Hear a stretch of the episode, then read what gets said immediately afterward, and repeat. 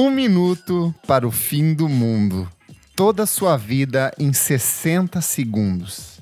Uma volta no ponteiro do relógio para viver. Oi, pessoal. Eu sou o Kleber Pack. Meu Deus! Olá, pessoal. Eu sou Isadora Almeida. Eu sou o Renan Guerra. E eu sou o Nick Silva. E no programa de hoje, a geração da audição ansiosa, a gente vai conversar sobre essa urgência no processo de construção das músicas. Passou de dois minutos, já não é mais hit. Música tem que ter 30 segundos, e olha lá, 15 segundos tempo perfeito. A gente vai discutir como que se construiu essa situação toda. Será que isso é alguma coisa recente? Será que antigamente as músicas também já não eram rapidinhas? Esse é o tema de hoje, então ouve aí. Mas antes o que, meu amigo Renan Guerra? Antes, você pode seguir a gente em todas essas plataformas e redes sociais, podcast VFSM. Então vai lá no Twitter e no Instagram, acompanha e engaje. E além disso, você pode apoiar a gente no Padrim, padrim.com.br barra podcast VFSM. A partir de cinco reais. Cinco reais, Renan? Hum. Cinco reais, apenas Gente. cinco reais. Você já tem acesso a todos os nossos conteúdos com antecedência. Você tem informes urgentes, tipo hoje que essa gravação foi antecipada, mas nossos é, madrinhos estão aqui assistindo junto com a gente, porque eles receberam todo o conteúdo em primeira mão hoje. Ó. Exato. Hoje, hoje tem participação aqui ó, do Emerson, seja bem-vindo Emerson, do André Cunha e do Lucas da Ascensão. Daqui a pouco acho que chega mais gente que a gente deu uma adiantada aqui. Muito obrigado por apoiar a gente e por estar aqui participando nessa noite gostosa de gravação. Vamos falar sobre música, meus amigos ultra conectados, ultra velozes, Bora. ultra, ultra ansiosos. Ultra ansiosos. Bora! 2 minutos e 30 segundos. Segundo estimativas das próprias plataformas de streaming, como Spotify, Deezer, Apple Music, Amazon Music, esse é o tempo recomendado de uma música para a geração que cresceu usando esse tipo de serviço e para que eles se sintam interessados pelo material. Passou de dois minutos, gente, passou de dois minutos e meio, esquece, a música vai flopar, ela não tem condições de se sustentar dentro dessas plataformas, salve raras exceções. Porém, alguns estudos recentes mostram que esses números são ainda mais alarmantes. Tem é, pesquisas que mostram, sim, em até 30 segundos a música não capturar a sua atenção, o jovem, o jovem de hoje em dia, o jovem conectado, o jovem que cresceu no streaming, ele passa a música, ele não quer saber. Ele, ele não quer saber. Ou, e tem outros dados que são até mais alarmantes, falando que se em 15 segundos a música não mostrar que veio, acabou para você, artista. Tente Perdeu. novamente perdeu. E aí, com isso, entra numa construção maluca que em um intervalo de 15 segundos, você precisa apresentar meio que todos os elementos essenciais da canção. Então você precisa dar o ritmo logo de cara, falar, olha, a batida é essa, a sonoridade é essa, a construção musical que eu proponho é essa. Muitas músicas elas precisam jogar o refrão logo no começo, nesses 15 segundos. Tem gente que já abre com o refrão de cara e deixa ele martelando o tempo inteiro para conseguir surtir, fazer esse efeito. O sentimento do artista ele precisa ser apresentado também dentro desses, desses 15 segundos, desses 30 segundos. E é uma, é, é uma situação maluca. Como que vocês lidam com essas músicas pensadas dentro desse formato cada vez mais urgente? Vocês que são velhos, oitenteiros, noventeiros, Ai. que ouviam músicas de 15 minutos. É, o negócio é meio que a introdução acabou, né? Aquela introzinha que geralmente tem, sei lá, alguma. Sei lá, tipo, alguma coisa para desenvolver a música antes de entrar direto no, nos primeiros versos e tal. Isso morreu, assim, de vez. E pelo menos na, nas canções ultra pop, ultra processadas, né? Tipo, em várias coisas que a gente continua ouvindo hoje em dia, ainda rola, mas nesse mundo pop meio que morreu mesmo. E acho que muda muito como a gente aprecia a música, porque a gente não tem mais, tipo, o refrão, né? A gente tem o que eles chamam de hook, que é tipo um gancho, um assim. gancho.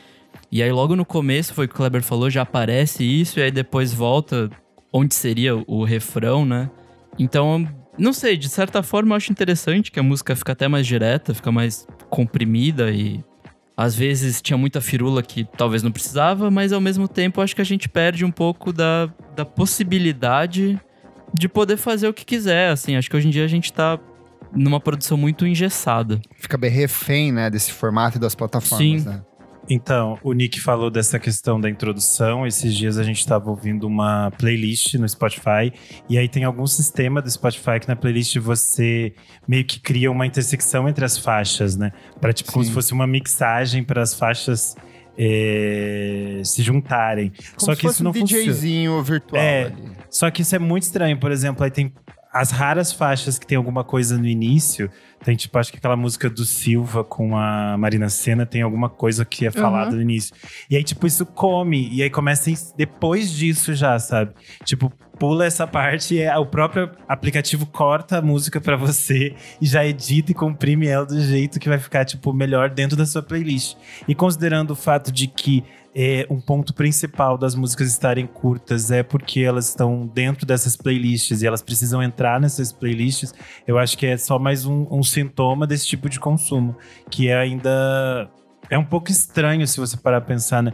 Porque às vezes você, tipo, você começou a música e de repente você, gente, já acabou, já tá noutra e já tá noutra. Sim. E aí as músicas, às vezes, elas parecem todas meio iguais, mas todas meio picotadas e divididas em várias, assim, é um pouco. Eu ainda, eu ainda acho muito estranho. Ai, gente, eu, eu não sei o que eu acho desse tema de hoje. Eu fiquei pensando muito sobre isso. Porque assim, exemplo, Terno Rei, Dia Lindo. Quantos minutos? Dois? Tem dois, acho. É Dois curtinho, tem minutos. umas músicas ali de 1 minuto e Curtíssima. 50, É, né? minuto e 50. Que eu gosto. E aí também, sei lá, a gente pegou o Bad Bad Not Good. Oito minutos as faixas. Aí Caroline Polachek, nossa diva do pop, metendo música de 4,50. Entendeu? Mas Ia eu, vir pra eu Dua acho que o, Lipa. o problema não é exatamente esse. O problema duração, não é tipo, ser né? curtinho. É o formato. problema é ser curto pra cumprir um certo propósito. Eu acho que o, o- Sei lá, o punk era curto porque falava ali tudo que Sim, precisava em exato, dois minutos. E Exato. Tá ótimo. Exato. E acho que Sim. o Terno Rei segue essa lógica. Sim. Outras coisas que você citou aqui que também são Sim. curtinhas também seguem essa lógica. É, é tipo uma lógica de disco de vinil, por exemplo, os álbuns de É. MPB Sim. dos anos Total. 60, 70, eles são super curtinhos, as faixas são curtas, porque era uma, uma formatação. Então é normal que você pegue um disco do, do Chico Buarque e as músicas tenham dois minutos e pouco. Mas aí elas vão ter estruturas diversas. Eu acho que Pra mim, a questão agora é que Esse a gente tem uma ponto, estrutura é. muito formatada. Tipo, você vai pegar uma música do Chico Buarque, às vezes ela tem dois minutos e meio, mas uma é composta por um início, aí a- a- o refrão, e outra é composta de outro jeito. Total. Outra nem tem refrão, é só uma história. Então ele vai variar, sabe? O que eu sinto é que a gente adotou, de um jeito ou de outro, uma coisa que é muito é, particular do mercado publicitário, e principalmente mercado publicitário que faz conteúdo de digital, que é essa urgência de pegar a pessoa em 5 segundos. Tem um método do Uhum. YouTube que é o Pitch Plug and Play. Então, em 5 segundos, você tem que dar a mensagem clara, fazer a pessoa se interessar pelo seu vídeo e clicar para ver o produto, sabe? Eu sinto que a gente puxou essa, essa estratégia que é, que é puramente comercial para dentro de um processo artístico. E aí eu É, acho que é aquele o rolê do grande- mini trailer, antes de um trailer, sabe? Tipo, cinco Sim, segundos é. de um Cinco filme. segundos pra tipo, você entender, que pra, vai tipo, mostrar daqui a pouquinho. Fala, Cara, não precisa de tanto. Sim. E aí eu acho que é o problema, porque é, começa a acontecer o que tá acontecendo. Eu sinto que todos esses hits que vêm principalmente do TikTok que acabam respingando depois, eles seguem uma formatação muito característica. Assim, é, é mesmo tipo de abertura, você tem aquela Uhum. letra meio cíclica que fica ali o tempo inteiro te acompanhando, uma batida, uma base muito cíclica. A letra que tem, sei lá, é, dois parágrafos e já acabou ali, é curtinho. Então, aí que começa é, é, é, me incomodar. E aí, só para marcar aqui um pouco de é, o quanto isso é expressivo, quanto essas músicas recentes estão apoiadas nessa estrutura e investindo em uma curta duração, é a gente lembrar de algumas das músicas recentes que fizeram muito sucesso em 2021. Por exemplo, Olivia Rodrigo, Good For You, ela tem 2 essa que eu minutos e falar. 58. Ela já abre de cara o refrão, ela tem um, um hook ali. tudo. Em menos, sei lá, menos de um minuto você já tá no refrão coladinho, pegando, que é pra, pra engatar a pessoa logo de cara. Outra aqui, ó. Lil Nas X com Monteiro, Call Me By Your Name. Mesma coisa. É a letra que fica cíclica ali, ela se revela logo de cara, não tem muita introdução. O Kid Laroi e o Justin Bieber com Stay, 2 minutos e 11. Glória Groove em A Queda, 2 minutos e 53. Pablo Vittar, Zap Zoom, é a mesma estrutura que você apresenta a mensagem logo Sim. de cara, tenta pegar nesses 15, 30 segundos e depois você repete, repete, repete até o final. Zap Zoom é uma música que, tipo. Ai, ela, perfeito. É, ela, é, é ótima, ela é ótima, é, mas ela, tipo, é segue uma exemplo. estrutura muito característica Sim. disso, né? É, o que eu ia defender aqui é a Olivia Rodrigo, que ela bebe de uma fonte do pop punk, né? Que Sim. sempre foi assim, essas músicas curtinhas que bebiam do punk. Mas, mas de fato ela aplica essa lógica de, de ser muito mais cíclica do que o próprio pop punk. Então, é, é essa lógica totalmente pop dentro do dessa coisa anos 90 que foi o punk, né? Sim. É, porque o punk ele já ele queria passar a mensagem, ele não queria que ficasse, é, sei lá, na sua cabeça rodando. Era só realmente entregar a mensagem para quem tá ouvindo, beleza? Foi completada com sucesso. Olivia Rodrigo, o que me parece, eles querem que fique chiclete, né? O quanto mais chiclete, né? O pop, mais as pessoas vão dar play e vai ficar rodando aquilo, talvez no loop ali, tipo, já coloca pra ouvir no repeat, né? Que acho que isso tem muito também, né, disso que a gente tá falando. Porque daí aumenta o número de plays e a é, pessoa vai monetizar mais. os discos da Pablo Vittar, todos é isso. É, é 10 Ai, delícia, músicas, eu já coloco 2 minutos. Vezes, é. Quando Ai, você viu, você tá, tá ali com mais pau. de 100 execuções no Last FM Ai, em cima que disso. delícia. Eu fui, o Batidão Tropical, nossa, já, sabe assim? Três vezes seguida. Nem esperava acabar. Não, eu ia lembrar que esses dias saiu o disco de alguma banda de post-rock e as pessoas estavam fazendo essa piada. Tipo, fãs de post-rock nunca conseguem Scrubbles e nem plays, porque as músicas têm 20 minutos. E aí é isso, tipo, os artistas colocam essas vinhetas, às vezes super curtas, que poderiam estar tá dentro da faixa junto. Tipo, como uhum. uma parte da faixa, mas eles colocam separados, porque vai dar mais plays. Mas é bom que você puxou isso de, de pós-rock e de músicas que tecnicamente exigem um tempo mais de execução, é mais atmosférica, contemplativa, porque mesmo essas músicas tem muito artista que está mudando para esse formato, para esse tipo de estrutura. Eu vejo, eu consumo muito música ambiente para ficar concentrado no trabalho uhum. e, as e pelo menos as playlists do Spotify, elas são todas estruturadas em músicas de até três minutos. E eu falo assim, gente, mas não perde totalmente o propósito do negócio, que é de você Total. ser imersivo e se Imersi desligar disso. Isso, e, tem, e tem muito artista novo, principalmente essa galera que, que cresceu ali numa geração lo-fi beats, que faz essas batidinhas para você se concentrar, que faz essas músicas de dois, um minuto e meio, 20 minutos, que é o tempo tempo de, de, de, aumentar o, o, a execução, mas só que você não consegue mergulhar na faixa de vez. Sabe? E posso falar uma coisa que, que me veio aqui? É, até vou, vou lançar aqui pra gente talvez debater e chegar em algum, em algum consenso.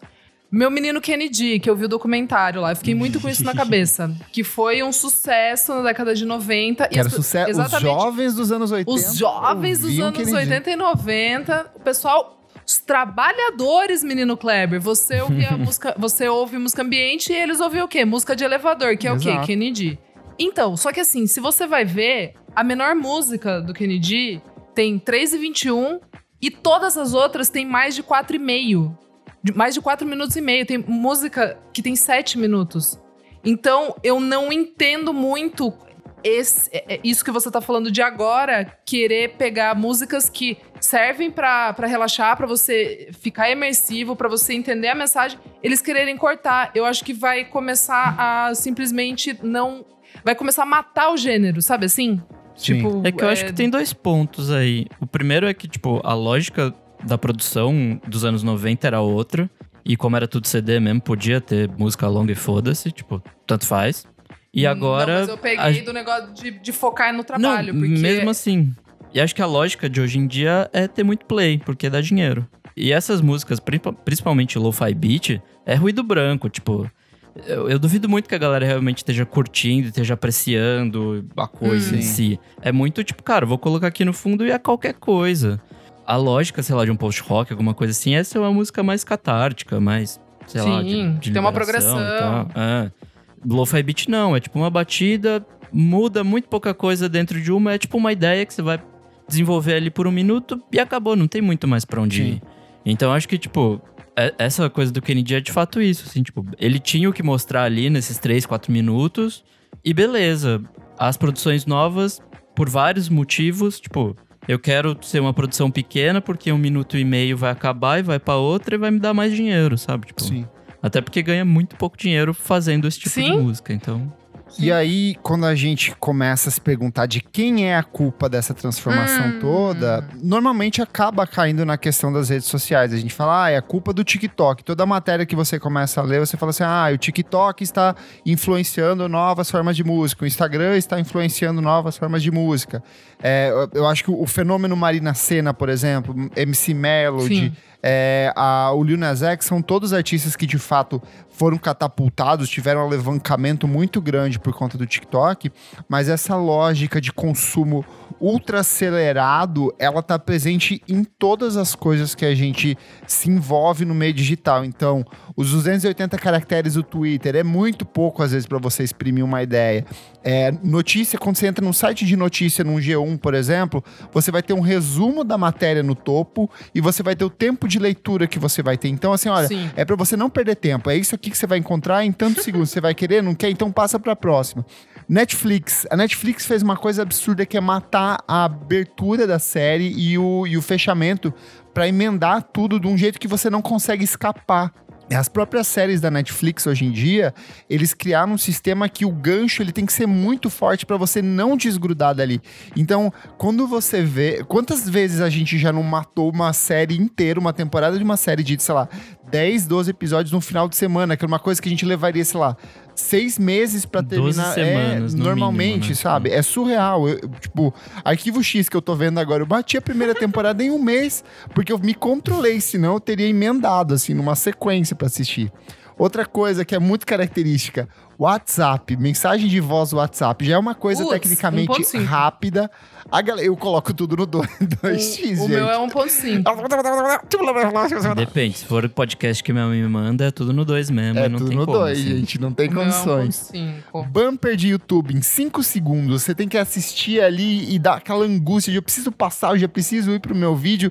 Ah, não, caí num loop aqui de 15 segundos que eu tenho que assistir até o final. Isso é desesperador, assim. Ou quando vem dois, Chatíssimo. um na frente do outro. tipo, Chatíssimo. porra, chato. Tô vendo lá meu Casimiro comentar a lancheira da Nina, é, tem que ver inferno, sabe? Porque o um vídeo dura componente 30 minutos. de urgência muito grande pra mim é quando vou viajar, quero fazer reserva em hotel ou em apartamento e começa lá. Três pessoas estão olhando esse imóvel, quatro pessoas Putz. estão olhando esse É imóvel. isso é truque, né? Isso É, é óbvio que é, truque. Eu sei que é truque, Mas, mas, dá uma tipo, ansiedade. contribui para essa ansiedade que a gente vai tendo.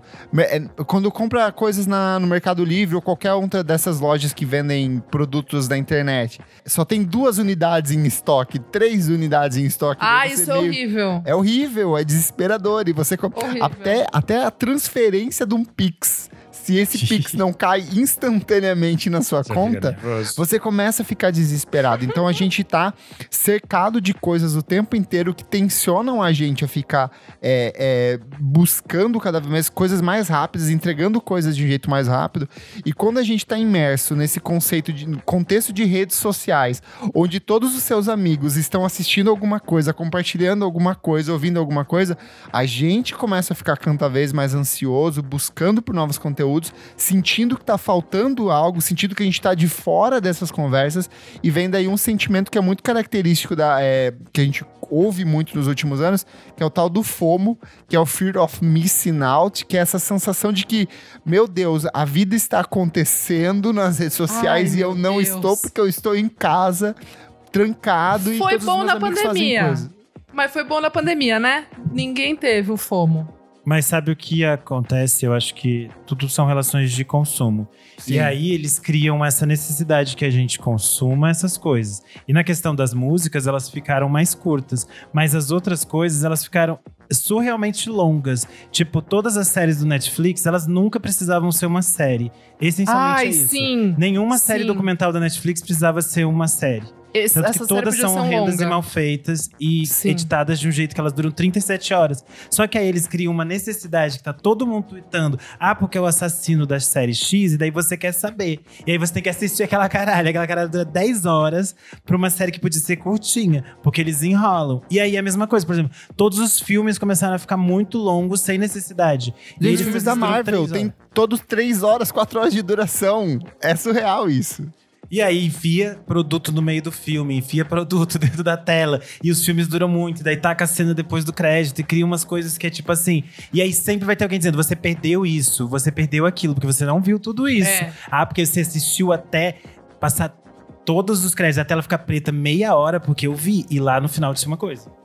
Mas você falou que as músicas, as- os produtos estão ficando mais longos e as músicas mais curtas, só que os discos, eles estão ficando mais longos também, porque os discos agora estão vindo quase todos em modelo playlist.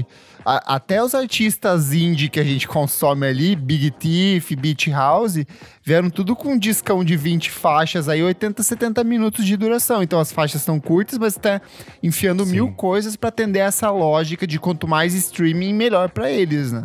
Maldito Drake que começou com isso. Maldito. E aí te prende dentro de uma de uma lógica meio maluca, que eu acho que esse é o pior problema, porque vai nos consumindo de uma forma que é você pensar, ah, eu preciso consumir isso. Todo mundo está comentando, eu quero ouvir isso, eu quero saber isso, só que todas as coisas são muito longas. E aí você vai ficando assim, meu Deus, não vai não vou ter tempo de ver isso. E aí eu acho que, por exemplo, isso se enquadra dentro do próprio esquema de o que estamos fazendo aqui, o podcast. Sim. Porque os episódios de podcast semana. são super longos, tem muitos episódios, a gente lança uma quantidade absurda de conteúdo. E eu fico assim, consuma, consuma, consuma. E eu acho que. É. Porque não é só uma coisa nossa, mas é uma coisa da plataforma onde a gente tá inserido. E a gente quer que essas plataformas também nos entreguem pra esse público que vai nos Mas, ouvir. mas tem uma outra coisa. Dentro do podcast, a gente cria essa sensação de consumo também com os outros blocos. Então, toda semana a gente despeja ali umas 10, 20 dicas de coisas que Sim. você precisa ouvir. E aí, cada um de nós vem aqui e faz um texto de defesa bonito pra falar de cada um dos artistas das músicas que a gente ouviu. Então, a gente E alimenta pior é que a gente não tá também. recebendo, esse é o problema, gente. Porque os outros, É sobre. O Netflix tá criando essa sensação em vocês, mas tá todo mundo rico. A Maísa tá Aham. cada vez mais rica. Isso. Agora a gente não tá. E aí. Exatamente. Esse episódio inteiro é pra dizer patrocinem e a gente vai colocar mais produtos pra você. Mentira, gente. É isso. Eu amei. E assim, gente, embora esse consumo ele seja muito maior do que em qualquer outro momento da história, principalmente durante a pandemia, as pessoas passaram a con- consumir cada vez mais, muito na questão do comfort music, comfort eh, movies, comfort series, mas as pessoas continuaram consumindo, consumindo muito. Essa lógica de produzir conteúdos imediatos, com músicas rápidas, músicas curtas, ela não é uma coisa de agora e ela vira e mexe, ela volta a ser um objeto de debate ao longo da história da música. A gente vem, na verdade, de um processo criativo onde as apresentações não tinham meio que de uma delimitação de uma música. Elas eram, por exemplo, um show de jazz, ela era um, um- as big bands, era uma coisa ali de uma performance de 10, 15 minutos. Às vezes a banda estendia essa performance para deixar as pessoas dançando no- no- durante o show. Quando a gente vai voltando para a lógica de dentro da indústria de produzir uma coisa num formato com tempo limite específico, aí que começa a se organizar essas estruturas de, sei lá, qual que é o tempo ideal para tocar um disco de vinil? Qual que é o tempo ideal para se tocar numa rádio? Então ali a gente começa a fazer essas delimitações e logo na década de 50 a gente tem já uma, uma filtragem, um processo de organização muito claro, que é a questão do rock and roll. O rock and roll ele nasce como um gênero essencialmente urgente e quer uma resposta ao jazz uma resposta à música erudita da época. Então as músicas eram todas simples, rápidas, pegajosas, dois, três minutos e acabou. E era o não era nem conceito de disco, era conceito de single, era uma coisa super emergencial e rápida, né? É, eu acho que aproveitando esse, esse rolê de singles, a gente tem que lembrar que existia uma limitação física mesmo. Sim, tipo, é isso mesmo. os vinilzinhos, né? Tipo, eles tinham no máximo 3 minutos e meio antes de perder a qualidade e ficar zoado o som.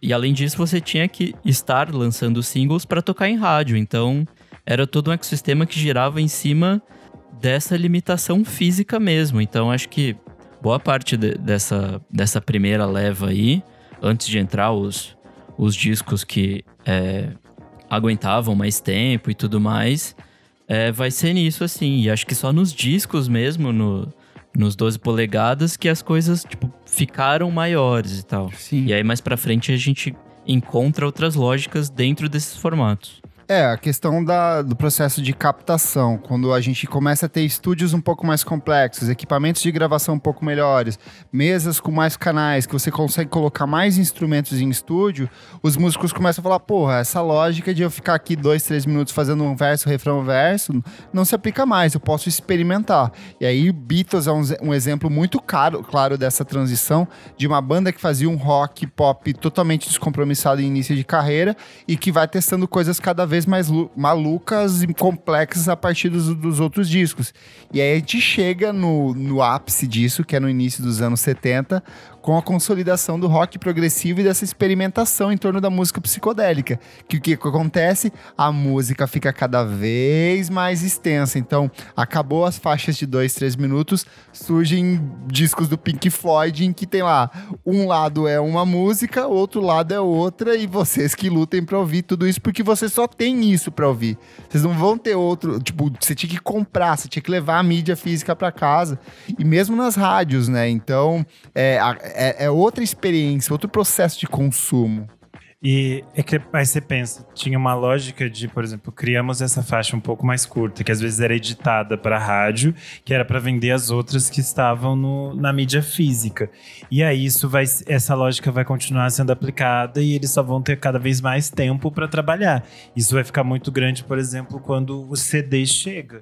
E aí, quando uhum. a gente tem a, a, chegada do CD, a gente vai ter esses discos de RB, de rap dos anos 90, que duram tipo uma Gigantes, hora e tanto. É. E aí também vai ter aquela coisa que a gente tava falando de. É, que também não é novo de ter uma coisa escondida de consumo, que era, por exemplo, a Hidden Track. E aí, às vezes, a faixa tinha, tipo, uhum. 30 minutos e lá no meio disso tinha uma, uma música escondida. Ai, e aí também criava isso. esse. Saudades. Esse eu acho que no, eu acho que algum disco do Placebo tem uma coisa dessas dentro do Spotify, para quem quiser entender e não sabe o que a gente tá explicando. Aí lá tem quem, é, quem é jovem não sabe o que é uma hidden track, eu acho que tem um disco. É, eu acho que tem um disco que eles mantiveram como se fosse o CD, então tem esse espaço de Boa. tempo. Eu detesto isso. Explicando é para os jovens, é que tipo um CD geralmente cabe, sei lá, uns 70 minutos de música. Isso. E aí se só tem 30 de fato gravados, aí deixa rolando 20 minutos de silêncio e no finzinho coloca mais um um easter eggzinho ali. É a cena isso. final da, dos filmes da Marvel. Tem, é, é, isso era muito comum para fazer lançamento exclusivo em determinados países. Por exemplo. É, Japão era cheio de fazer exato, isso. Exato, o Japão Sim. era o especialista em fazer isso, porque o consumo de disco Nossa, de CD no Japão era muito característico disso. Então você, ah, eu vou lançar uma música exclusiva só no Japão. Aí faz esse disco de 30 minutos, põe um silêncio de 10 ali com o CD tocando, e aí começa essa música surpresa, meio com um, um presente pros fãs ali. E de vez em quando tinha alguma brincadeira, tipo, de alguém falando qualquer bosta no fim. Uhum. Era sempre divertido, assim, saber que se tinha ou não. Só voltando um pouco aqui, a gente falou da, de, dessa formação do, do, do, rock progressivo, e o punk ele vem justamente como uma resposta em cima disso. Esse negócio de acorde elaborado, de músicas de 20 minutos, pau no cu, é papapum aqui, é hey ho, let's go, guitarrada no cu e gritaria, sabe? Ah, e não bom. tinha isso. E aí, quando a gente chega nos anos 80, de novo as músicas começam a ficar extensas, porque a gente vem com uma coisa chamada videoclipe. E aí, com o Michael Jackson com o thriller falando: olha, gente, dá pra contar uma história aqui, a gente pode fazer uma coisa um pouco mais complexa. E aí começam clipes que são, na verdade, narrativas imensas, de 10 minutos, 15 minutos. A música tá lá no meio desse acontecimento todo.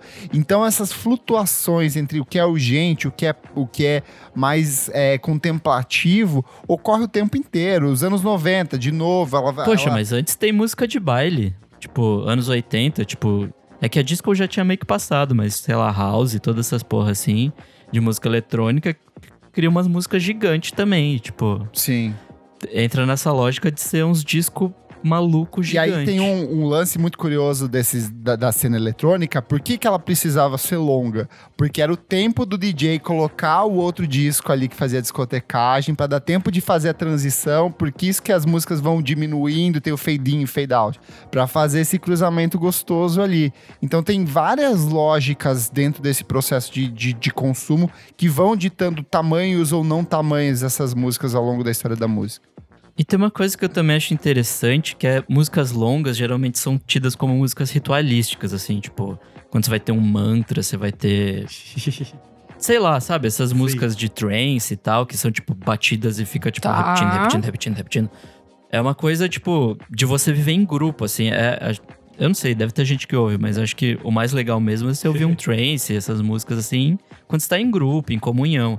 E eu acho que essa lógica nova de músicas curtinhas é pra você ouvir no seu fone, quando você tá indo, sei lá, buscar um pão, Ah, sabe? Mas entendi. aí, aí Tá. me mata uma coisa, que é o que é o meu grande incômodo com esse formato recente. Eu acho que música é muitas vezes é sentimento, e o sentimento às vezes ele depende Sim. de uma construção, depende de uma execução.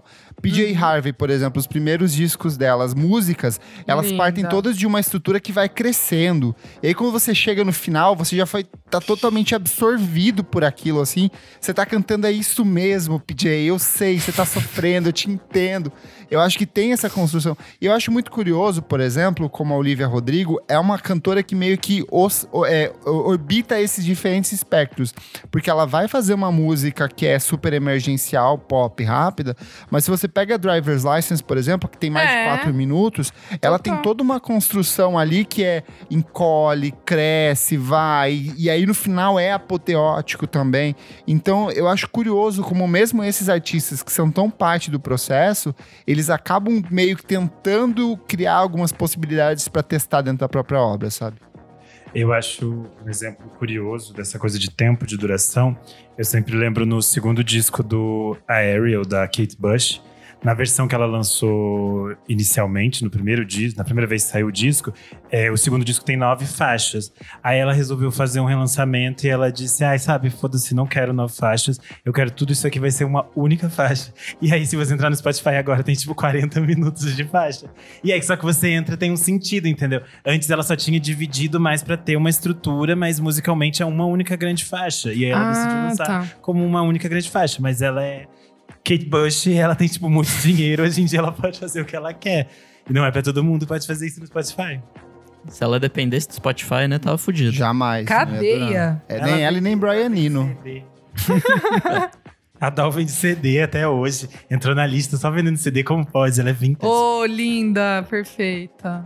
Mas uh, outra questão que eu acho que é interessante a gente voltar, que a gente falou um pouco antes, e a gente chegou nessa questão de nesse universo de redes sociais. E toda a matéria realmente vai falar: ah, o, o TikTok é o grande culpado por essas coisas. Não acho Não é que o não. Spotify é mais.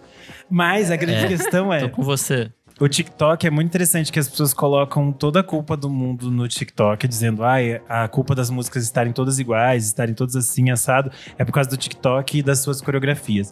e, Nananina, sim, realmente não. destruiu a questão das coreografias, porque hoje em dia todos os artistas têm que fazer uma coreografia parecida pra tentar irritar no TikTok, uma coreografia que seja mais simples. Nesse momento, adaptarem. nós estamos fazendo É, coreografia estamos enquanto fazendo gravamos nossa, aqui, ó, Sim. podcast. FSM. Eu não tô fazendo, porque eu fui silenciada. Renan, você não sente uma coisa meio. Tipo, sei lá, quando chegou a televisão e os velhos ficavam falando essa maldita televisão que está corrompendo os jovens. Exatamente. É tipo TV a cores e cinema a cores. É. Aí chegou, vai destruir o cinema, porque ele devia ser preto e branco. Mas eu acho que tem- é muito estranho, porque daí as pessoas colocam alguns exemplos muito específicos, tipo, pra dizer que a música tá sendo destruída pela formatação do TikTok. Sendo que um hit de TikTok, ele é completamente aleatório. Pode ser a coisa Uhum. mais esdrúxula do mundo e pode Sim. viralizar. E aí as pessoas tentam seguir alguns acordes. Mas se você pensar, a nossa rainha do TikTok é a, a Doja Cat. E as músicas da, da Doja Cat são super variadas, às, às vezes elas não têm uma estrutura tão correta. E muitas vezes algumas das coisas dela que, que acabam viralizando por lá são remixes, que nem são responsabilidade dela. Se você vai ouvir o remix, eles são muito mais longos do que a música original. E a própria Say Soul tem mais de três minutos. E é tipo um grande sucesso lá dentro.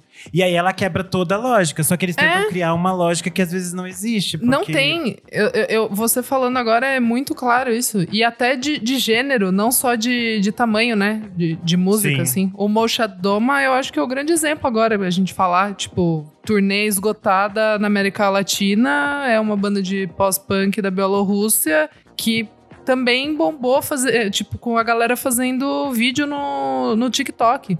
Eu E adoro tem faixas longas também. Por causa do, do TikTok. Então, é, e tem faixas longas também. Não, não, eu não acho que o TikTok. Até porque o TikTok pega um trecho, né? Ele, é, é, é só sobre um trecho. Nem é o é início só... da música. Exato, exato. É sobre um um pedaço da música que, que bate, cria uma conexão com as pessoas. Simplesmente Sim. isso. Assim. Para mim é muito lógica de streaming isso. E eu acho que um exemplo disso é, é a estrutura da música sertaneja no Brasil, que a gente gravou recentemente. É. Se vocês for ver, é, a estrutura do, é, é tanto a estrutura melódica, instrumental e, e, rítmica, quanto o processo de composição é muito parecido e a duração das faixas são todas iguais. O top Sim. 50 Brasil sertanejo é tudo música de 2 minutos, 2 minutos e 30, com temáticas muito parecidas, com estruturas praticamente iguais. Total. Se, se você não, não souber quem tá cantando, você vai falar, ah, é, é a mesma pessoa cantando a mesma coisa. Então, é, isso, isso eu acho que entra dentro da lógica de de playlists. E não só do Spotify, porque a gente sabe que muita gente consome YouTube. playlists no YouTube. E essas Exato. playlists do YouTube, elas são tipo super nebulosas, porque elas não têm é, definições muito claras, porque elas não são que nem as do, do Spotify, que, por exemplo, as, as playlists de maior sucesso do Spotify são criações do Spotify e tem uma curadoria deles e tem uma logística de regras. E, por exemplo, as do YouTube, muitas vezes elas são de pessoas aleatórias e elas irritaram. E aí, às vezes, os artistas enfiam suas músicas lá no meio. Só que, por exemplo, para sua música acontecer no meio de três músicas que já são sucesso. Você já tem ali a Maraia Maraiaia e a Marília Mendonça e não sei quem. Você quer enfiar essa música no meio, a sua música precisa ter uma lógica parecida. E a gente volta para aquilo que o Kleber apresentou no início.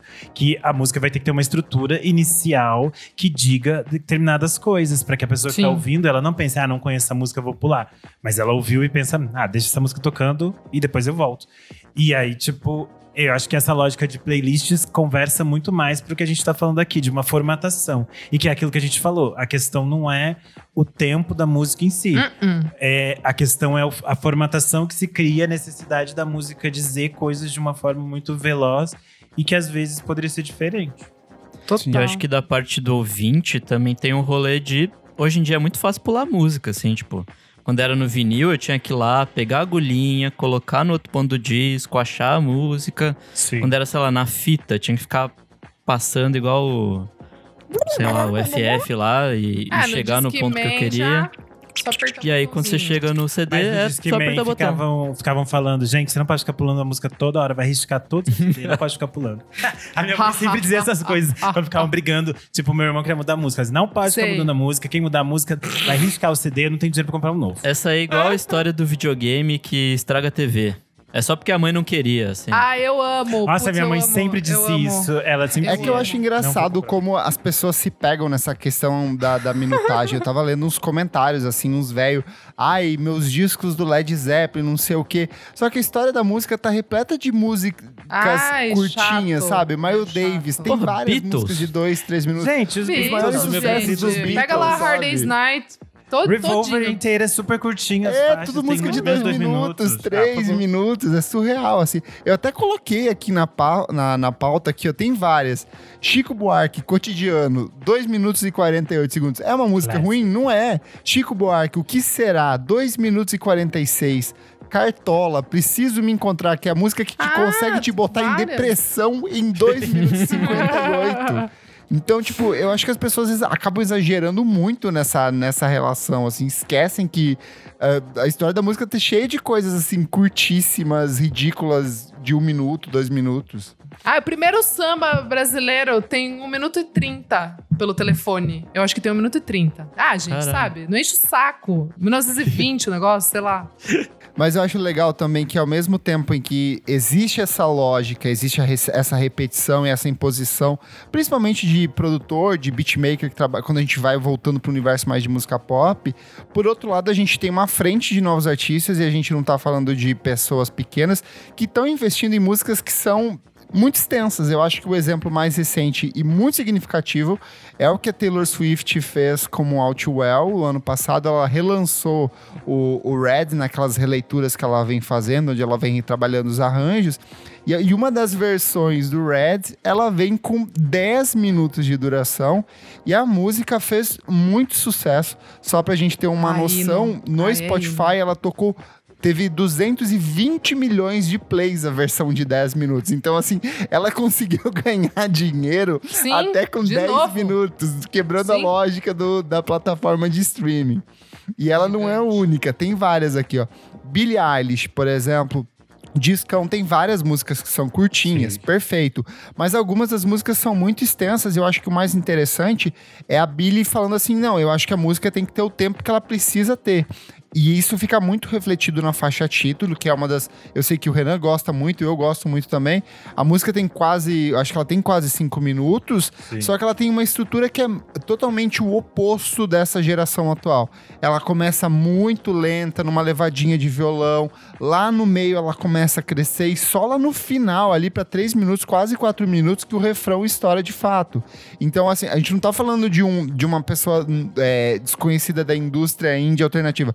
A gente tá falando de um grande nome da música pop falando, não, eu vou fazer a música do meu jeito e ela vai durar o tempo que eu quero que dure, sabe? E temos outros aqui, ó. Caroline Polachek, da menina Isadora, aqui, ó, com seu Billions. Linda. Cinco minutos de duração, tudo. praticamente, e segue uma estrutura totalmente atmosférica. E tá abrindo o show Voz. das duas. Tá fazendo show, tá abrindo o show da Dua aí. Harry Styles, quando estreou em carreira solo, isso já tem algum tempinho, com o Sign of Times, que é uma Ah, puta verdade. música, todo mundo achou assim, cara, seis minutos de faixa. Verdade. Longuíssimo. Eu lembro que na época as pessoas ficaram, como assim? E, e eu acho que um pouco são artistas conceituais, assim, que tem uma pegada mais conceitual. Eu acho que o Harry Styles é um cara que é disso, mas tem muita gente testando coisa mesmo, né? O próprio Drake que a gente fala aqui, ó, que tem disco com 20 faixas, mas a maioria das músicas 4, 5 minutos de duração. Mas eu também acho interessante, por exemplo, o contrário, que são pessoas que pegam e fazem faixas muito curtas, mas elas não seguem isso que a gente estava falando, de uma formatação tão básica, e elas criam a partir disso e usam esse, essa minutagem curta como uma parte da experiência delas, que é o caso da Tierra Walk, por exemplo, ou da Pink Panthers, Hum, que as sim. coisas Ah, são, boa. são Sim. bem diferentes, mas são, são curtas, o formato é super curto, mas elas estão seguindo uma lógica que é muito própria delas e tem um outro sentido. E eu acho muito mais interessante porque é isso. A música pede o tempo que ela precisa. E às vezes a música precisa de um minuto e ela deu uma. fez uma coisa legal ali. Tem um exemplo bem legal, puxando pro samba, que é um dos meus sambistas favoritos atuais, que é o Douglas Germano. Ele que faz músicas, já fez músicas pra Elza Soares, já fez música pra bastante gente aqui da cena paulistana. E as músicas dele que você pega os discos, tem tudo dois minutos, um minuto e pouco, porque ele não repete o refrão. Então a música começa, tem o refrão e, tipo, acabou. E ela se resolve em cima disso. São poucas as que se estendem para além disso, sabe? Então são lógicas interessantes dentro desse processo de composição. Quero fazer uma perguntinha aqui pra vocês. Cês- A gente tá nesse processo de músicas cada vez mais curtas, alguns artistas tentando coisas um pouco mais complexas. Será que voltaremos a ter coisas muito extensas tratadas como comerciais em um futuro próximo ou vocês acham que não? Vai ser cada Tudo é vez mais difícil. cíclico. Tudo é cíclico. Vai voltar sim. Vai voltar. Eu, eu acho que a gente vai ver daqui pra frente um- uma espécie de algum momento de ruptura com essas formatações. Uhum. Porque a gente chegou num ponto em que a pessoa, o artista tem que adaptar a sua faixa para cada tipo de rede social e de Ai, plataforma e do que a plataforma quer e de como a plataforma quer. E eu acho que isso em algum momento vai ter que implodir, porque é isso que eu tava falando. As pessoas acreditam que existe, por exemplo, uma fórmula para fazer sucesso no TikTok. E não existe, gente. A nova faixa do momento da minha For You é o Pintinho Pio. A classic. Não tem lógica, mas é o Pintinho Pio. E aí, tipo, as pessoas acham que elas vão criar uma formatação específica e vai fazer um grande sucesso, e às vezes não vai. E aí isso é enfiado no meio de uma playlist do Spotify e não acontece. E aí eu acho que as pessoas vão chegar a um ponto de, tipo, entender que dá pra criar outras coisas e continuar fazendo sucesso. E eu acho que esses artistas que estão fazendo outras coisas, tipo, a Billie Eilish é sempre um exemplo, a Adele é sempre um exemplo, porque elas continuam fazendo outras coisas E do jeito vendendo muito, né? E vendendo muito e mostrando, gente, o consumidor, o ouvinte, vocês criaram um ouvinte específico dentro da agência de publicidade de vocês, mas ele não é necessariamente isso. E aí eu acho que a gente vai passar por uma fase em que os artistas vão estar é, experimentando mais e um pouco mais soltos, assim. É, eu acho que eu partilho do mesmo pensamento do Renan. Eu acho que ah, os artistas vão começar a ter lógicas próprias. O exemplo recente que circulou é o Kanye West falando que ele vai lançar o Donda 2 num formato exclusivo dele, não vai ter em plataforma de streaming. Eu acho que é isso que vai começar a acontecer. Eu acho que eu- é, a relação, por exemplo, agora o, o Spotify está começando a fazer testes com vídeo também. Então eu acho que isso já vai ser um outro tipo de caminho, mas eu acho que as pessoas vão começar procurando essas tangentes, essas quebras, essas curvas para não seguir mais essa lógica que é muito mercadológica, formatada assim. E música, Sim. querendo ou não, no fim das É contas, sufocante, né? é arte. E arte de- não, não, não tem o tempo certo para acontecer, não Sim. tem a palavra certa para encaixar. Ela depende da exposição e da força do sentimento que o artista quer colocar ali, né? Exato. Isso, e ainda coloca-se nesse, nesse caldeirão que as pessoas também estão revendo a relação delas com essas plataformas de streaming. Sim. As pessoas têm refletido e têm pensado, essas coisas têm se discutido, de artistas saindo das plataformas, de artistas voltando a falar dessas questões que já são questões antigas, mas que agora voltaram com uma certa força. As pessoas estão se questionando um pouco sobre a função dessas plataformas e como elas estão agindo em torno do nosso consumo. Eu acho que essas coisas também vão é, influenciar um pouco, assim, de como a gente vai criar as coisas daqui pra frente. Eu acho que o jovem no futuro não vai mais ouvir música. O jovem vai usar droga e vai ouvir uns blips, assim, tipo, Eu já umas faço coisas isso. assim, sabe? Umas panelas. Até que eu sou jovem, eu já faço isso. Será? Hum. Vai, você vai comprar um é. NFT e Entendi. vai ter, você vai ter sua própria música, sabe? Eu vou, vou pegar os seus stories, ai, vou ver a Isa. O que, que a Isa fez Daí você vai fazer uma música com Aí Entendi. eu passo a foto assim, faz um. É- Esse é o som da, da música da Isa, sabe? Entendi, entendi. Cada um Cada vai pessoa a vai virar um som, a gente vai virar É apenas hiper- uma ideia. É o hiper. Ai, é meu sonho de futuro acabar e virar apenas uma ideia, não existir mais em Be your, be your own soundtrack, sabe? Assim, tipo, você será a sua trilha sonora, o seu conceito. Seremos pequenos. Bjorks ah, habitando um universo de, segu de minissegundos, assim. Arcas. Ah, eu Pô, amei. Tudo, eu hein? quero desaparecer enquanto pessoa material e existir apenas como um bip. Eu quero virar um pendrive, é meu sonho. O pendrive é muito grande pra mim, não quero mais pendrive. Eu quero uma coisa que seja apenas uma ideia que exista na nuvem. Uma nuvem. É. Que não exista nada material. Eu quero desaparecer. Eu quero ser igual NFT eu e não, não existir mais. Não tô me isso, aguentando. não mais. existir e gerar dinheiro. É só isso É que eu isso. quero. Chega de é, gastar, é isso que o, cap- é isso que o capital quer sobre nós, olha. Eu vou dizer pra vocês acessem o Twitter da No Name agora e baixem os livros que ela tá indicando. Acabou. Ah, Ai, boa. Fechamos, gente. Fechamos. Fechamos. Ó, fechamos até mais curto esse bloco pra você que é jovem aqui, ó, que veio ouvir, que tá ansioso. Durou um pouco mais de 15 segundos, Durou mas mais. vamos fechar agora. Boa. Vamos pro É próximo que o bloco do aumentou o programa. tempo pra três minutinhos. Vamos pro próximo bloco do programa. Não paro de ouvir.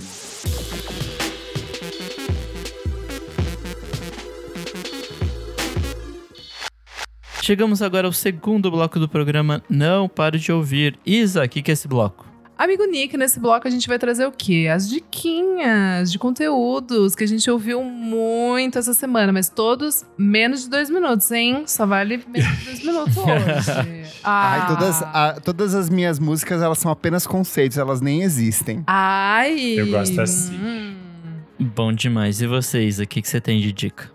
Vamos lá, família. Começo com Fontaines de Si, mais um singlezinho aí. Bem boa. I Love You, bem bom de novo. Meus meninos estão prometendo e estão entregando. Tô muito mais animada, né, pro álbum que sai em abril. Temos também nossos meninos da Terno Rei com Difícil, que delícia de música. Parece Musiquinha fácil, mas é difícil. Mas é difícil. Musiquinha de pista indie, total energia Milo, sabe? Assim, pá, pá, Sim. pá, pá, dedinho Meu assim. Deus. É, gostei O muito. Milo, pra quem não sabe, gente, é um bar É, indie verdade. aqui de São Paulo, assim. É isso, baladinha É um dos mais indie. clássicos. Ai, gente. ainda existe? Fechou durante a pandemia? Eu acho que existe ainda aqui Tem perto na de casa. Pompeia, né? Isso, tem um na Pompeia ainda. Existe. É, existe. Eu tava tocando lá antes da pandemia, inclusive. Bom, cara, bom demais. Você vai lá, Eu não acho que eu erro, vi, não. eu vi você tocando, não? Em algum momento lá? Eu toquei lá também. Vocês foram, Talvez. foram? Todo mundo acho que já passou alguma vez É. lá. Álbum do Metronomy, Small World, bem gostosinho, outra vibe, musiquinhas mais tranquilas. Kleber não gostou. Eu não achei gostou. uma Não gostou, bosta. Sério, achei amigo? muito Sim? ruim. Muito Eu-. Eu fiquei com preguiça, eu ouvi os singles e Amiga, falei. eu gostei "Hum, da- não, eu depois." gostei do single, sendo bem honesto. Eu lembro que eu é, gostei. bem bom. Mas eu botei pra tocar e sabe aquele É outra disco vibe. que eu esqueci. Eu nem lembro Tá. que eu ouvi assim. Pra mim, eu acho que Tá. daqui uma semana você nem vai mais lembrar também. Tá bom. É, pode ser. É, então, é que eu fiquei com ele bastante na cabeça porque eu entrevistei o Joe Sim. Mal e, e Joe tá no Monkey Malkovich. Bus. Quem, Joe Malkovich. É, quem quiser, passa lá no Monkey Bus, que tá a minha entrevista, então, com Metronom, Metronomai, né? Que a gente fala errado aqui, Metronomai. E o lado B do Bala Desejo, que delícia! Eu e Renan, né, a gente já tinha ouvido, porque a gente entrevistou eles pro Por Trás do Disco, que sai semana que vem. Amei tudo, tudo pra mim, assim, mesmo. Muito bom. Eu gostei também. Eu, é... eu achei um, é, que ficou um disco bem equilibrado, assim, como obra, Sim. sabe? Eu acho que, como diz Isabela Boscov, é inovador e revolucionário? Não. Mas Não. aquela meia horinha ali, sabe? Eu acho que É eles conseguiram um- uma coisa muito equilibrada, muito bem estruturada. Musicalmente, ele é muito bem produzido ali. Eu acho que ele tem um sentimento de carnaval que é muito gostoso. Esse conceito de ser é, uma, uma galera viajando numa Kombi pra levar o carnaval é. pra outras cidades é Muito muito bom. interessante. E eu acho que ele consegue escapar desse bicho grilismo do, da MPB sandálica de um jeito muito positivo. Então, eu também Muito. curti Sim. bastante, assim. Eu Bom gostei demais. bastante, eu fiquei ouvindo bastante essa segunda parte. E. Lambi Lambi eu é mudei, perfeita. É eu mudei um pouco as opiniões que eu tinha dado no outro episódio. E eu acho que é- o episódio que a gente vai lançar é super interessante, que eles contam Ficou um pouco dessa história. E aí explica um pouco dessa narrativa que o disco tem. Só que eu achei muito estranho essa formatação que ficou no Spotify. Eu não é, gostei. não ficou Porque ficou inteiro. EPs, né? É, É. não gostei. É que eu acho que eles vão acabar lançando em algum momento a versão fechada, assim. Vai sair Tomara, uma porque versão fica vinil, muito que vai ser É, inteirinha, porque- assim. Exato, mas, eu é que ficou muito chato. no- é. Isso, no streaming, você tem que ficar indo, tipo, de EP, é, do, EP, do EP para o outro EP. Muito ruim, muito Ou ruim, você gente. pode criar Spotify, uma playlist. plataformas, Eu Apple não, vou criar, não quero ter Music. trabalho. Eu quero também não quero criar playlist, eu fico puto da cara quando tem que fazer isso. Então, não. Renan, e você? É, bom, é, eu já tinha falado por aqui dos singles soltos. Eu e o Kleber tínhamos falado dos singles do Blue Hawaii. E aí saiu o EP completo, pra gente não ter que montar Hum. playlist, ó. Se chama My Best Friend's House. É bem gostosinho, bem para dançar, bem garota. É gin e tônica na mão, drogas na Uh! cabeça, bem para dançar. Uma delícia. É, outra coisa que saiu foi um single da Julieta Venegas, se chama Cecília. Ela Ó, tinha feito para uma espanhola. série do é, Prime Video. E aí eu nem assisti a série, não sei se é boa, mas eu gostei bastante. A música chama Cecília, a série também se chama Cecília. Achei fofinho porque eu sou do fandom da Julieta Venegas.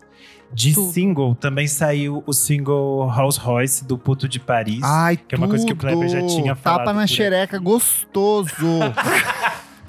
O pior é que ele não tá exagerando, porque é realmente o universo Tá. temático do Puto de É Paris. aquele sticker? É, aquele sticker da menina tá? É basicamente esse sticker aí pegando fogo. Tá. Esse é o Sim. clima das músicas do Puto de Paris. Putaria. O disco chamava. Put... A principal single chamava Putaria por isso. Sim, e é um single bem curtinho também, bem gostoso. Acho que pode ser interessante pra quem não sacou o som dele ainda. Pode ouvir esse single e depois ir ouvir o disco que a gente já indicou por aqui. Pra quem não sacou o som, sexo, piroca, vagina, droga, tiro, é isso. Perfeito Uai, por isso. ai. E usa um sample do Home Shake ainda. Ah, é verdade, a basezinha, né? É. Gente, como isso? Ele é muito bom. E aí, a outra coisa que eu realmente não parei de ouvir e tava trabalhando na divulgação pesada é a edição deluxe do disco do El Madrilenho do Setangana. Ele lançou a parte chamada La Sobremesa e é por tudo. Desculpa, como que é. Renan? Ai, que raiva do Ah, Kleber. lá, sobremesa. Eu sou latina, sim, eu sou que nem a Rosalia. Pronto, acabou. Eu sou a moldovariana. presa. Que se fala espanhol. Enfim, é, tem algumas faixas inéditas, tem algumas coisas que já tinham saído como single, como Ateu, que é com a Nath Peluso. Tem duas versões que são ao vivo do Tiny Desk dele. E tem a minha preferida, que é Te Venero, com a Omara Portuondo. É, ah, ela tem um disco com a Club. Maria Bethânia, não tem? Que é maravilhoso. É, a Queen, Ai, a Queen tudo. tem, tem feats assim, Setangana, Maria Bethânia, um, um Vim Wenders, ela só trabalha com gente alta. E é por tudo essa versão. E, e tem. É isso, eu acho que é bem o universo Setangana, é sempre muito interessante como ele consegue misturar coisas completamente inesperadas. Por exemplo, os- o single mesmo que ele lançou para esse disco, que é La Culpa, traz vários artistas pop espanhóis, assim, bem populares por lá. E é bem interessante como isso é alinhavado dentro do disco. Então vale ouvir lá Sobremesa, é a segunda parte do El Madrileño. É isso tudo por hoje.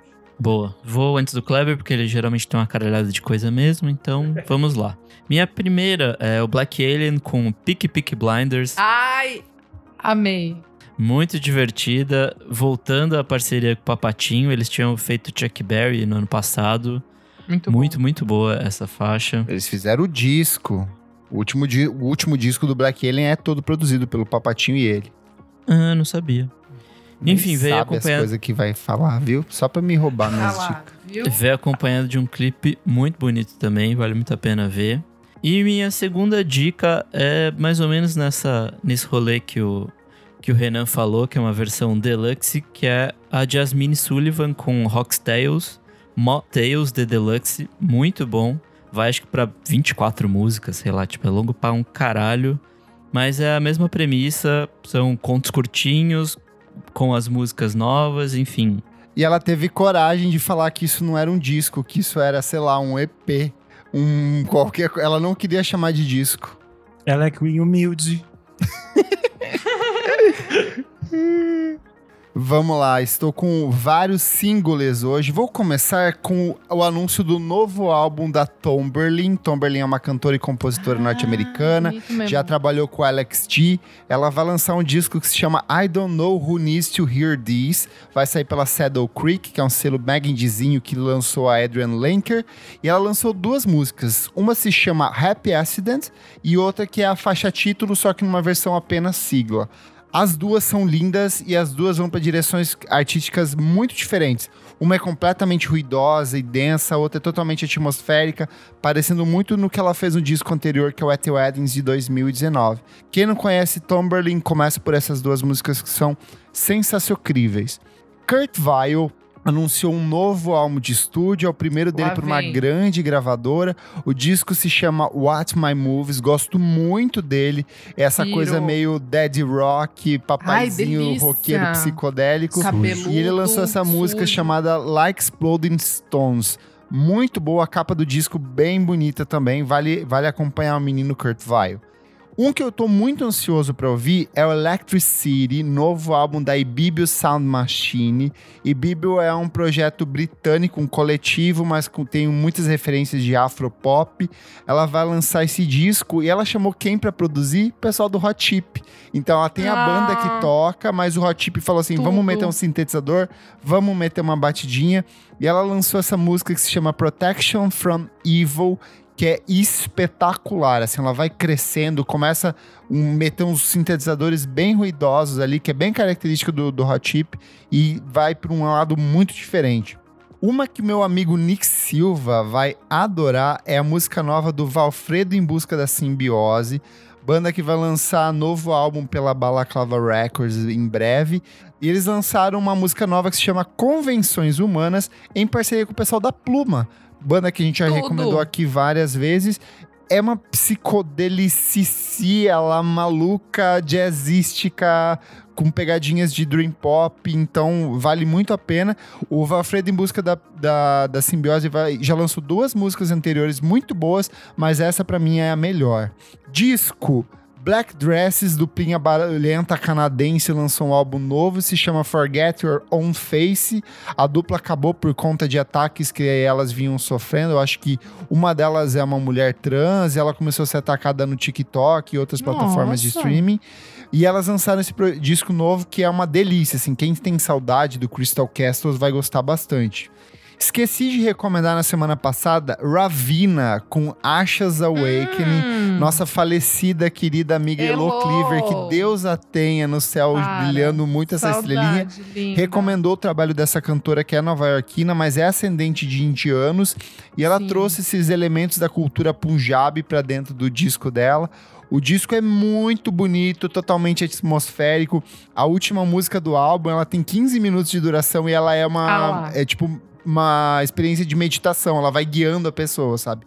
Mas o disco ainda é muito pop de um jeito interessante, com pegada de R&B e tem participação de Vince Staples e outros nomes recentes da música. Então, uma boa forma de começar a ouvir o trabalho da Ravina. Mas o disco da semana só poderia pertencer a eles. Beach House com Once Twice Não ouvi Melody. tudo. Eu, bot- eu fui correr aí, domingo amigo? no Minhocão e Bateu. botei pra tocar e é perfeito, assim. Ai. Eu sei que é um disco. é, A, a minha percepção, poderia dividir em dois discos? Poderia. Eles poderiam fazer exatamente o que eles fizeram no Depression É. Sherry e no Thank You Luck Star. Lança um, aí fala assim: olha, tem mais música aqui, vamos lançar mais um outro disco. Eu acho que seria bom porque tem muita música boa. E eu sinto que essas músicas boas, você acaba nem conseguindo absorver Sim, elas sim. de tanta música que tem ali. Por sabe? isso que eles lançaram em quatro fases, né? Até Poder- pra dar isso Sim, pra dar esse pessoas, tempo de respiro. é, Mas aí, assim, Sim. ouvindo como obra do todo, início ao fim, sim, eu não sim. me sinto cansado ouvindo, mas eu sinto que eu poderia aproveitar melhor É, algumas não músicas se fosse mais curto, sabe? Boa, boa. Vocês chegaram a ouvir também? Eu não ouvi essa não última ouvi esse parte, né? Ouvi o- o- as outras Mas tem partes. músicas Gostei. lindíssimas, gente. Tem- Ele, ele É. tem uma, uma questão de amor romântico. O próprio conceito do ah, é disco muito bonito, né? São músicas Eles, de amor, de um jeito muito bonito. Tem umas músicas que são bem pop, mostra o Beach House fazendo uma coisa diferente ali. Tem umas experimentações com música eletrônica ali no terceiro, no terceiro dos quatro EPs que eles lançaram. Mas eu acho que leva para umas direções criativas bem interessantes. Então, Boa. vale a pena ouvir. Gente, esqueci de uma diquinha aqui que saiu hoje. É música nova do Febem, com produção novamente do César V. Tem featuring do Caio A e se chama Larirá. Muito, muito boa. Ai, não ouvi, Clipe saiu hoje? vibes. Saiu hoje, amigo. Hoje que a gente tá gravando. Hoje que Aham. estamos gravando. Mas pra vocês que estão ouvindo, já saiu tem uns dias, ok, pessoal? Bem boa, clipe vibes ali na praia. Amei, amei. É, o Kleber tinha falado do, de Citou Crystal Castles, e eu lembrei que eu fiquei ouvindo bastante semana passada o novo disco da Alice Glass. Verdade, esqueci. O disco solo dela. Eu não sei pronunciar o nome. É, é como se fosse Pray For. É, vamos considerar é Reze isso. para, entendeu? E é bem barulhento, bem as coisas da Alice, bem loucura. É o primeiro disco oficialmente, né, solo dela. É disco cheio, então tá bem bonito pra quem gosta de barulho e trevas. É isso. Boa. Boa. Vamos pro próximo bloco do programa. Você precisa ouvir isso.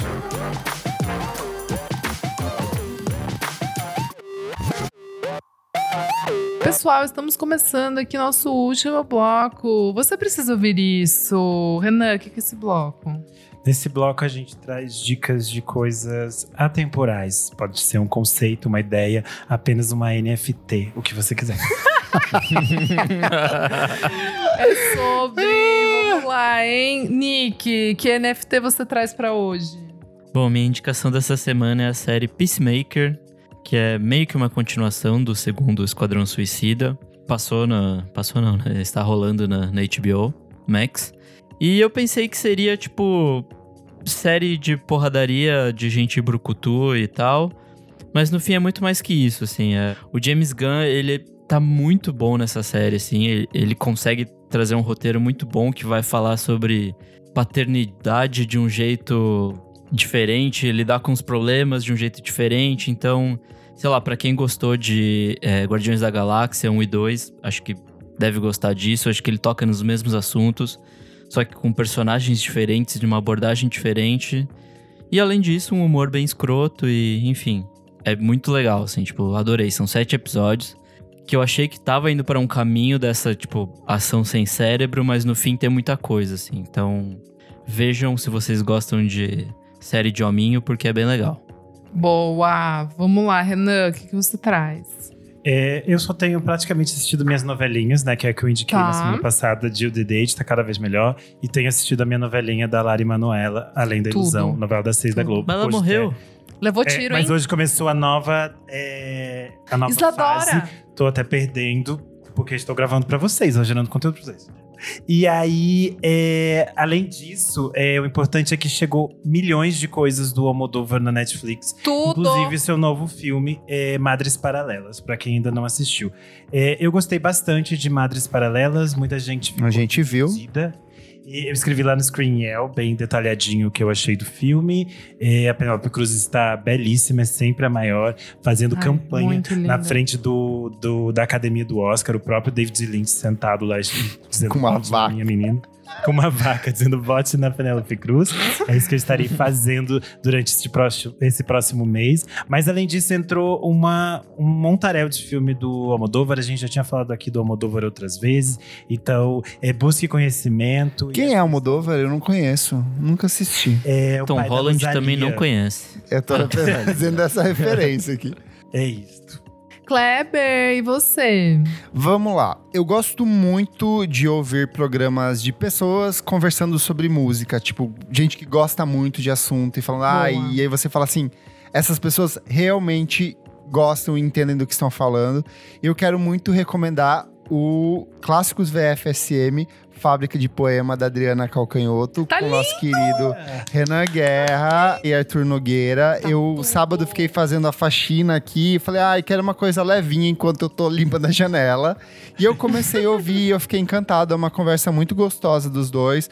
O Arthur é claramente apaixonado pela obra da Calcanhoto, sabe muito. Falou palavras assim, tipo, proparocito, uma coisa que eu nunca entendi na minha vida. Gertrude Stein, falei assim, gente, que é isso? O que que estão falando? Mas é uma conversa muito gostosa dos dois. Eu acho que o fascínio do Renan pela Adriana e do Arthur ficou uma conversa muito gostosa e eu acabei e corri pra ouvir o disco assim porque foi me deu vontade de ouvir. Então, Total. ouça aí, está na sua plataforma de streaming muito gostosa. E só digo que esse nem é o melhor da trilogia. Opa! Ó, Ó, Melhor está por vir. Para, para os fãs. Quem, quem é assinante já pôde ouvir. já antes. pode ouvir, verdade. Na semana passada a gente comentou um pouco sobre o disco novo do, do Big Thief e, como eles trazem esses sonzinhos, esses ruídos e essas coisas que vão meio que se entrelaçando de um jeito muito maluco. E eu fui atrás para fazer uma coisa que os jovens de hoje em dia não sabem o que é, mas que é olhar a ficha técnica e tentar Boa! entender o que tá escrito. E eu me deparei com um conceito que eu já conhecia, mas que era por outro nome, outra abordagem, que é o conceito do prepared guitar ou a guitarra preparada. O que, que é esse conceitinho que eu trago hoje? Guitar, o prepared guitar consiste em você colocar coisas na de- nas cordas da guitarra. Então você pega, por exemplo, um clips e você atravessa entre duas cordas e a forma como você toca vai daí um, vai tirar um timbre diferente, uma sonoridade diferente, a distorção vai sair de um jeito diferente. Então você pode pegar, sei lá, um fio, uma moeda, tem vários, digita aí prepared guitar que você vai ver que tem várias abordagens diferentes. Eu conhecia, mas muito mais pelo conceito do que o Sigur Ross faz, que é de tocar a guitarra Total. como se fosse com violino. Então, tipo, eles trazem Sim. aquelas ranhuras na guitarra. Eu não tinha me tocado desse conceito de colocar moeda, clips, outros pedaços Colocar de uns metais. vibrador pra vibrar o. É, o pra vibrar o som. tal. E, aí, assim, sim. Ah, às vezes garrafa mesmo de, né, de bebida No- de vidro, isso, assim, é, pra dar um- Puxa uma- a corda, faz umas coisinhas lá. A diferença é que no disco do Big Thief, é, eles tocam a guitarra de fato, então eles colocam elementos que ficam meio suspenso pra dar esse, esse caráter de ruído e interferência. Outras pessoas vão tocar ela deitada, vão só fazer uma nota, uma- um acorde, uma coisa mais drone. E aí eu pesquisei aqui e tem muita gente interessante que eu gosto que usa o conceito do prepared guitar, mas por outras abordagens. Boa. O Lee Ranaldo do Sonic Youth é um que sempre fez isso bastante. O Truston Moore, tanto nos trabalhos em carreira solo quanto no Sonic Youth, Verdade. faz bastante. Que são trazer essa questão do ruído, dessas interferências sônicas. O John C. do Sigur Rós faz muito. Quem fazia isso é a Mikachu, que é a Mika Levy, que é Sim. produtora. Tanto no trabalho como Mika Chu, quanto nos trabalhos em carreira solo, ela incorpora isso. E o grande nome de tudo isso é o Glenn Branca, que é um dos grandes nomes da No Wave, que é aquele movimento ali da cena nova-iorquina dos anos 80, que fazia justamente uma, uma oposição ao movimento da New Wave, que era essa coisa festiva, efusiva, neon. Eles investiam numa sonoridade mais acinzentada, mais suja, mais densa. Então são nomes interessantes que você pode ir, ir- ir procurar ou voltar pro disco do Big Thief, que continua muito bom. 20 músicas, eu tenho certeza que você ainda não conseguiu ouvir tudo, vale muito a pena. Ai, lacrou, eu amei. E aí eu jogo pra minha amiga Isadora, porque eu sei que a gente vai de mãos dadas nessa Vamos. jornada pela região de ensino, essa jornada em direção a 1973 pra falar de Licorice Pizza. Que filme esplêndido, Gente. né, minha amiga Isadora? Gente, eu posso falar de verdade, Vai. nunca tinha acontecido isso na minha vida. Eu chorei na primeira cena, juro por Deus.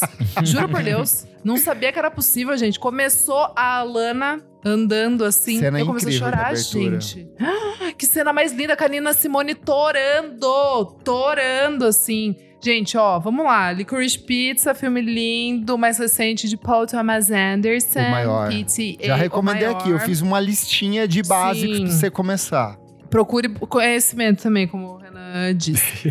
e, gente, é isso. É uma história de amor, de amizade, de encontro. Acho que é muito isso, né? De encontros. De Tipo, encontros na e vida, assim. desencontros o tempo E inteiro. desencontros, exato. É uma delícia porque se passa ali na década de 70, pega toda a energia da Califórnia, as cores são lindas, mostra muito daquele calor, assim, é muito uso de laranja, da cor laranja, o azul dos letreiros, assim, das luzes de Los Angeles é muito legal, assim, como eles, como eles utilizam. Paul Thomas Anderson pegou ali um roteiro que poderia ficar um clichê bobo. Nossa, é uma história tão simples que podia Tão se perder simples. e ele faz Não uma é? coisa. Amiga, assim, céu. eu, eu fiquei. Contrário de você que chorou na primeira cena, a primeira uma hora do filme eu fiquei com um sorriso no rosto, assim. Eu me É, senti. é, é. Muito atraído Ah, não, eu chorei de filme. alegria. É, Chorei de mas eu fiquei com um sorrisão. Eu não sabia que era o pai e a mãe dela no filme também. Sim! Então, assim, é, esse universo que tem participação. A hora que chega o Tom Waits de costas, Oh, assim, e você oh. ouve a voz do Tom Waits dentro do filme. Oscar pra esse homem. A trilha Oscar. sonora espetacular, toca The Doors, Paul McCartney, Inacreditável. tudo que você pode imaginar ali do começo dos anos 70. É do É Johnny uma história Greenwood, muito né? simples, mas de uma. é, o Johnny Greenwood ele faz a, a trilha sonora original, a instrumental é dele. Mas a trilha sonora Ah, é tá. o Paul Thomas não, Anderson. Não foi que- ele? Achei que tinha. achei Não, que é do. tinha É, é, é o. Tanto que, só pra dar um contexto, tem muita gente se perguntando por que, que o filme se chama Licorice Pizza. São duas coisas. Licorice Sim. Pizza é porque o licorice é aquele docinho que é trançado. Alcaçuz. O alcaçuz, ele se chama licorice. E pizza porque é, é- é uma metáfora, é uma gíria pra disco de vinil. Porque ele é o Isso. formato do tamanho de uma pizza e ele tem a cor de um alcaçuz preto trançado. E também E era o uma loja de discos da década de, De vinil, 70. é. E como todo o di- o- a trilha sonora do filme é pontuada por essas trilhas do período, meio que ele cria essa atmosfera, assim. Muito bonito, É muito muito bonito mesmo. Eu gostei bastante, me senti encantado assistindo. Era, era filme. uma rede de, de lojas, então tem muito a ver, assim, porque estava em vários lugares, né? Tipo, era.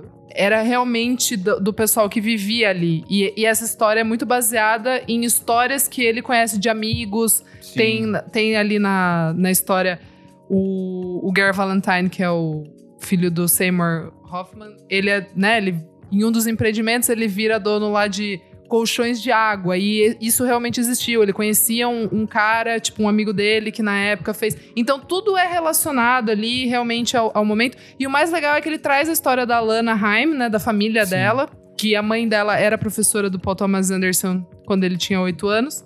E aí é, é uma homenagem, porque ele traz realmente a Dona Haim, Moti Haim, as irmãs Haim são as E irmãs todas da elas Lana. têm o nome delas no filme, então é muito, legal isso. fofo, é muito fofo. Então realmente é um ode. A pergunta que não quero calar.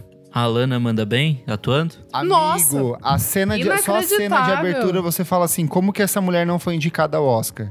É- é- Não, e a é- menina é- nunca fez é surreal fez, você gente, imaginar que ela não é uma atriz, porque ela manda. Uhum. é, E, e o humor dela no filme, ela É, ela, ela é é, sagitariana, então ela é impulsiva e ela muda de humor o tempo inteiro no filme inteiro. Então você tem momentos de crise, momentos de alegria, É momentos bom. de incerteza. É, é um filme muito bom. É um, é, é um filme de um sentimento muito bom e que me surpreendeu ser do Paul Thomas Anderson, assim, porque. Exato. Tipo, ele vinha de uma leva de filmes muito densos, muito. Acho que é o momento da vida dele, né? Os filhos Sim. já um pouco, né, um pouquinho maiores ali, Quem puder ver no assim, cinema, é muito legal. veja. É muito. é- Veja. É, um filme de cinema. Eu acho que Ah, ele é é um filme que homenageia cinema. Inclusive, me lembrou um pouco o último filme do Tarantino, Era uma Vez em Hollywood.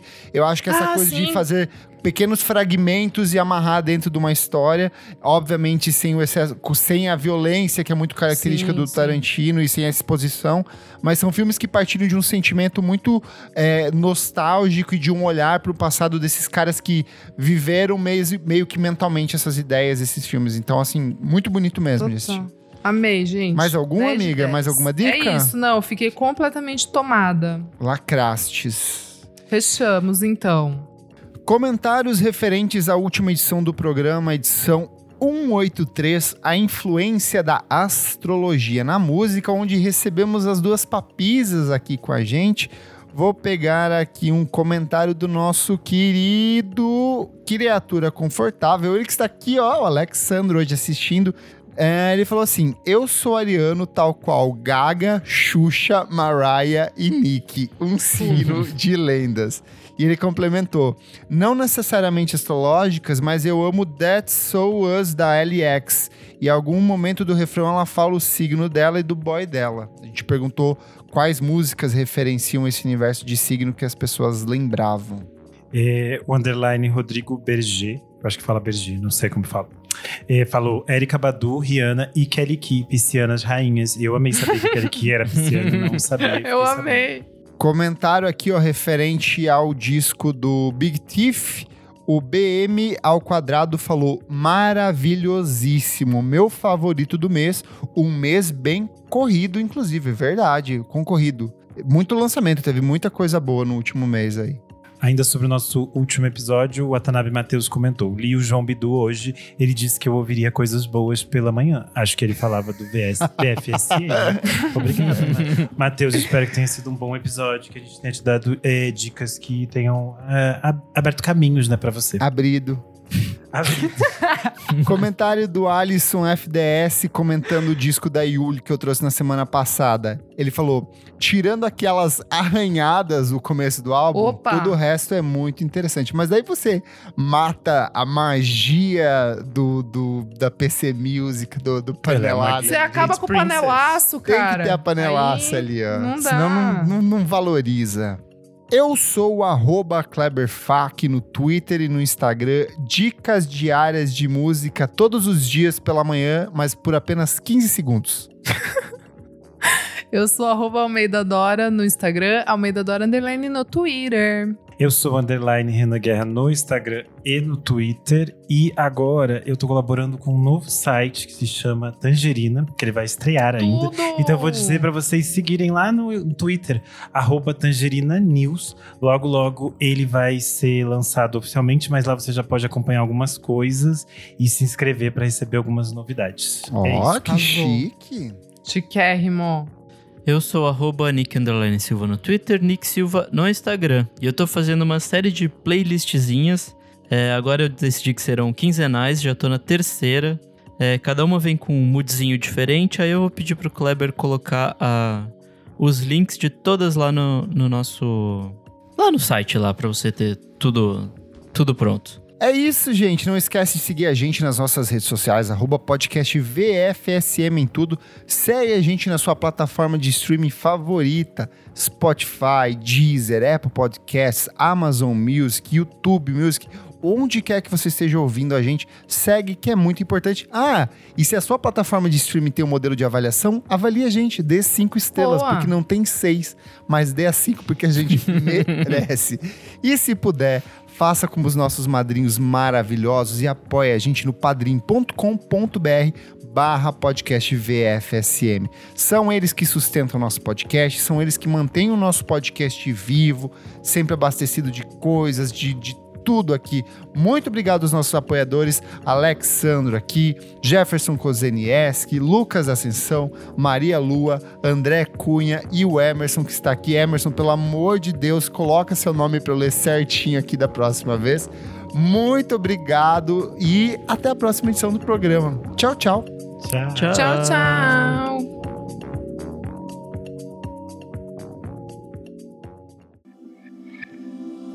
Esse podcast foi editado por Nick Silva.